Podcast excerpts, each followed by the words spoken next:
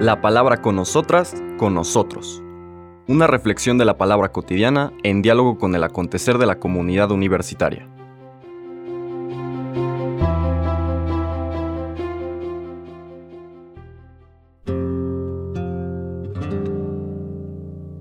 Hola, buenos días.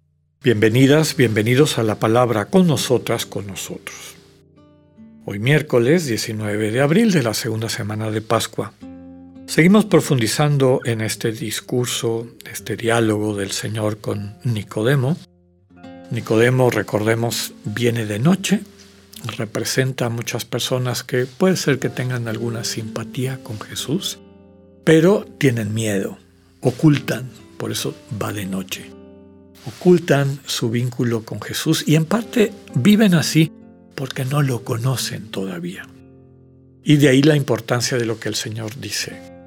Vincúlate a mí a través del agua y el Espíritu. Es decir, el bautismo, este sacramento, don de Dios, el sacramento de iniciación por antonomasia que vincula al creyente de manera real, como todos los sacramentos, con el Dios vivo. Esta vinculación real tiene mucho que ver con la disposición del que la recibe. Y esa disposición a su vez está fundamentada en la actitud de acogida en libertad al mensaje que Dios nos da.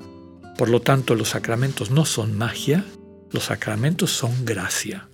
Y esa gracia se acoge, o la acojo o me bloqueo. La gracia es permanente. Recordemos que la gracia es Dios dándosenos en la medida en que lo podemos recibir. Entonces, a través de esa gracia, vinculados al Señor Jesús, parte integral de su cuerpo, esa dignidad, ese misterio que nos llevará eventualmente a decir como Pablo, vivo, pero no vivo yo, Cristo vive en mí. Es decir, vivo, no estoy solo, aquel Pablo que yo conocía, aquel Saulo, antes de que cambiara de nombre, en el fondo era, era una caricatura. Ahora sí les hablo, les hablo yo y entiendo que yo sin Cristo no soy nada. Ayer veíamos que el Señor le dice a Nicodemo que hasta que no se abra esta experiencia del Espíritu, que lo irá transformando internamente, y básicamente lo que hace el Espíritu es sanar nuestra sensibilidad herida, nuestra sensibilidad de pecado en el sentido de perversión, un ego herido, lleno de determinantes de conducta egocéntrica, autocentrada, etc., por no haber encontrado el amor en el mundo, cuando abrimos el corazón para que el dinamismo de el Dios que es comunión de amor empiece a actuar en nosotros y nos capacite para ser parte de esa comunión, esa es nuestra vocación, entrar en una comunión de amor como entrega mutua con el Dios vivo, ese dinamismo nos irá sanando, nos irá transformando, nos irá permitiendo experimentar, como dijo la primera parte de todo el discurso, ver el reino de Dios. Es lo que le dice el Señor a Nicodemo al inicio si no vuelves a nacer en el agua y el espíritu, no vas a ver el reino de Dios. Es decir, no vas a experimentar el reino de Dios. Y recordamos que el reino de Dios hace referencia a su vez no a una realidad conceptual, sino existencial. Es un estado. El estado de aquellos que han descubierto a Dios como fuente de amor infinito viven en una relación de enamoramiento con ese Dios, enamoramiento mutuo, porque el amor inicia en Dios. Es quien se ha enamorado de nosotras y nosotros en primer término. Y entonces estamos invitados, invitadas a profundizar en esa relación de enamoramiento. Como todo buen enamorado o enamorada, pues el amado es el centro de tu vida y eso hace referencia al término griego de basileia, reino o soberanía, como hemos dicho, que también podemos traducir como centralidad. Amo tanto a quien me ama tanto, que es el centro de mi vida. Es el que dirige mi vida, es el que me ayuda a estar en medio del mundo de una forma amorosa y por lo tanto que se convierta en bendición para los demás. Ayer no nos alcanzó el tiempo para subrayar el sentido de la última frase. Así como Moisés levantó la serpiente en el desierto, así tiene que ser levantado el Hijo del Hombre para que todo el que crea en él tenga vida eterna. Hace referencia a un texto del Antiguo Testamento, un relato del tiempo en el desierto, en que el pueblo de Israel se revela y empiezan a aparecer serpientes venenosas que los están matando. El Señor, ante la intercesión de Moisés, le dice, haz una serpiente de bronce, la pones en una vara, y todo aquel que sea mordido por la serpiente y contemple esta serpiente de bronce, no morirá. Llama la atención que no le dice Dios a Moisés, pon mi nombre en, en bronce o alguna otra imagen divina, es la imagen de lo que les está matando.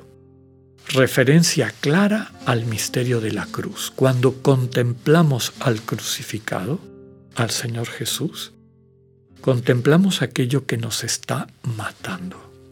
¿Cómo terminan nuestras relaciones cuando son gobernadas por el espíritu del mal, por el espíritu del mundo? haciéndonos daño mutuamente, las consecuencias del pecado. El Señor Jesús asume sobre sí humanamente estas consecuencias del pecado por amor a nosotros, un amor con A mayúscula, que finalmente termina disolviéndolas. Primero nos libera porque las toma sobre sí y finalmente las destruye en el misterio de su pasión, muerte y resurrección.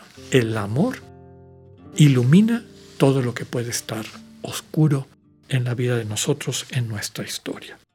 Y llegamos a los versículos 16 y 21 de este capítulo 3, la continuación de este discurso, de este diálogo del Señor con Nicodemo. Y aquí está el culmen. Escuchen qué bello.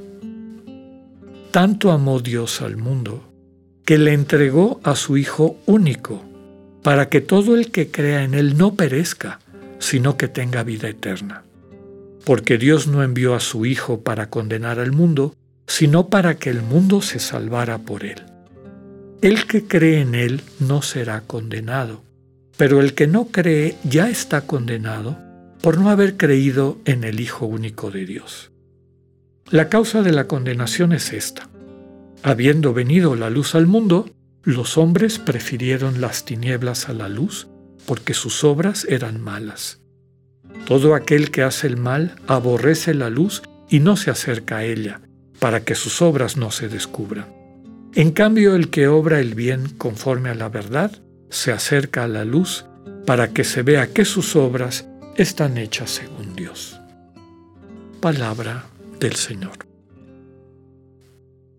Como ven, esto está concatenado al final de la lectura de ayer como Moisés levantó la serpiente. Es decir, el Señor que entrega su vida, tanto ama a Dios al mundo, que le entrega su único Hijo, para que todo el que crea, es decir, todo el que confíe en Él, todo el que se ponga en sus manos, todo el que se deje salvar por Él, vuelva a nacer, es decir, encuentre esta nueva vida, esta nueva sensibilidad que describía desde el inicio, eh, desde la lectura del primer día y que nos permite captar la propuesta de una vida renovada en Cristo.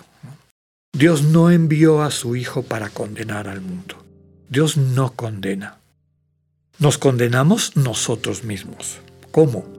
Si no aceptamos eso. Habiendo venido la luz, los hombres prefirieron las tinieblas a la luz porque sus obras eran malas. Este es el gran peligro. Si estamos distraídos con una visión egocéntrica, egoísta, no abrimos nuestro corazón al Señor. Por lo tanto, es claro que desde la perspectiva cristiana la condenación no es algo que venga de Dios, es una autoexclusión que nosotros nos hacemos a nosotras mismas y a nosotros mismos de ese proyecto de Dios. El que obra el bien conforme a la verdad se va acercando a la luz y sus obras cada vez se convierten más en luz. Que nunca se nos olvide esto. Dios ama al mundo, al grado de entregarle a su Hijo único para que a través de Él alcancemos esta vida plena. Que tengan un buen día, Dios con ustedes. Acabamos de escuchar el mensaje del Padre Alexander Satirka. Escúchalo de lunes a viernes a las 8.45 de la mañana por radioiberoleón.com, a través de nuestra app gratuita para iOS y Android o por Spotify. Esta es una producción de Radio Ibero León en colaboración con el ITESO, Universidad Jesuita de Guadalajara.